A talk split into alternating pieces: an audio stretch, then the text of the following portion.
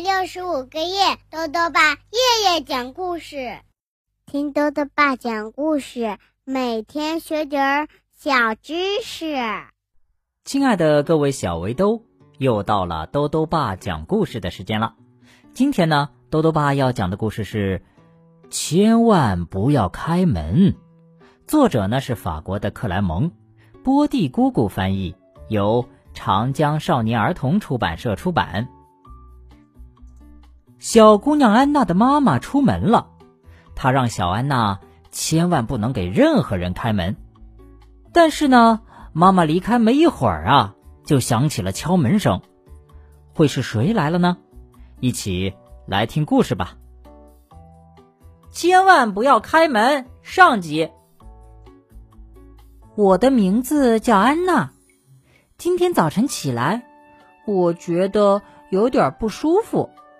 嗯，不过不用担心，也没有那么严重了，就是有点发烧。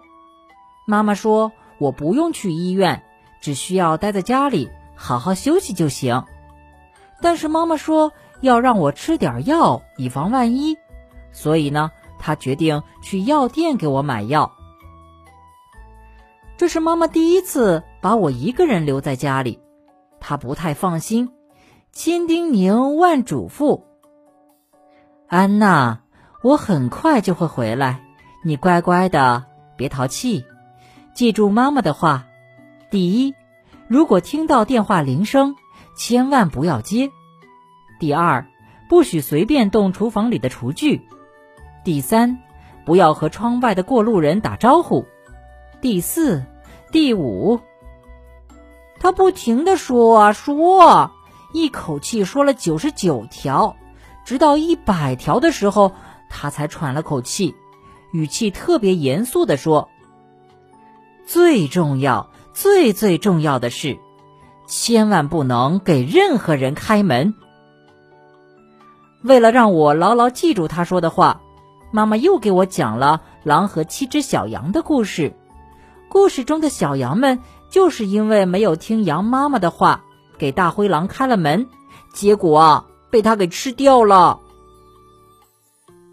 讲完故事，妈妈用手拍着书，那样子就像敲着我的脑袋。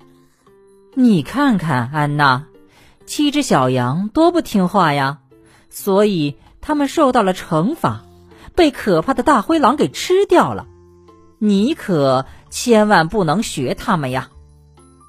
嗯。我亲爱的妈妈真是太聪明了，小羊的故事可把我吓得够呛，吓得我起了一身鸡皮疙瘩呢。于是我赶快给妈妈写了保证书，我是这样写的：“妈妈，你放心的出门吧，我绝对不会给任何人开门的。”妈妈看完满意的说：“哎呀，我的乖宝宝，看来……”你把妈妈的话呀都记住了，现在我可以放心的出门了。说实话，我觉得自己的病没有多严重，我甚至都想跳一跳呢。于是我跑进每个房间，把床上、沙发上、椅子上、大大小小的靠垫都收集了起来，堆在楼梯的下面。我站在楼梯的第三层台阶往下跳，嗖的一下，落在了那堆软绵绵的靠垫堆里。我蹦了几次之后，又觉得不过瘾，就试着从第五层台阶往下跳。接着，我跑到妈妈的房间，从她的衣柜里挑出一件最漂亮的长裙穿上，一手拿着高脚杯，一手拿着铅笔当香烟。学着电影中那些漂亮女主角，对着镜子摆出各种姿势。我正一个人玩的开心呢，突然，咚咚咚，外面响起了敲门声。我简直不敢相信自己的耳朵，这是谁呀？是大灰狼吗？他怎么会这么快就知道妈妈出门了？家里就剩下我一个人呢？不过。要真的是大灰狼，他可就惨了。我对大灰狼吃小羊的故事可是一清二楚，我是绝对不会上他的当，给他开门的啦。这个时候，门外有个声音响起来：“安娜，请给我开开门，我是妈妈，我忘记带钥匙了。”我站在门后，根本不相信站在外面的是妈妈，因为他去药店给我买药要好久才能回来。我挺着胸，大声说道：“你骗人！我能认出你的声音，你是大灰狼，你这长满毛的大坏蛋！我是绝对不会给你开门的。”门外没有声音了，哼哼，一定是大灰狼被我的勇敢给吓到了，说不定啊。他已经离开了，可是我错了。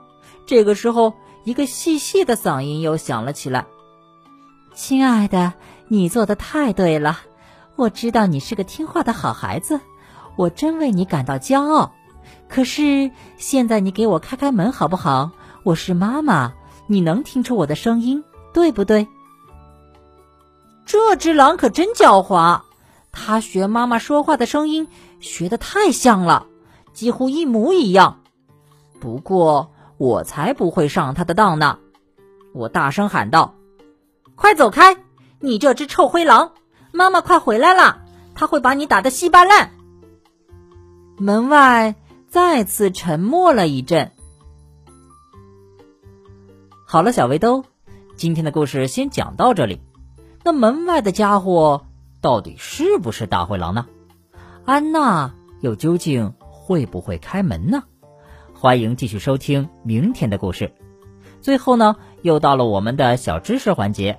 今天啊，多多爸要讲的问题是：香烟为什么能提神？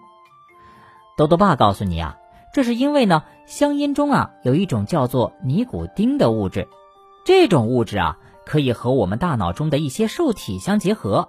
而产生出让人感到轻松愉悦的新物质，所以呢，人们会感到吸烟之后啊能提神。但是呢，香烟中的有害物质非常多，会带来冠心病、肺病，甚至可怕的恶性肿瘤。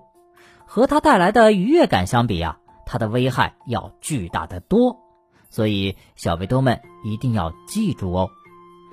兜兜爸还想问问小围兜。你的爸爸妈妈给你设定过哪些规定呢？悄悄告诉你啊，兜兜爸给兜兜姐的一条规定是，每天必须优先完成作业，然后呢可以自己安排喜欢的事情。你也来说一说吧。如果呢想要告诉兜兜爸，就到微信里来留言吧。要记得兜兜爸的公众号哦，查询“兜兜爸讲故事”这六个字就能找到了。好了，我们明天。再见。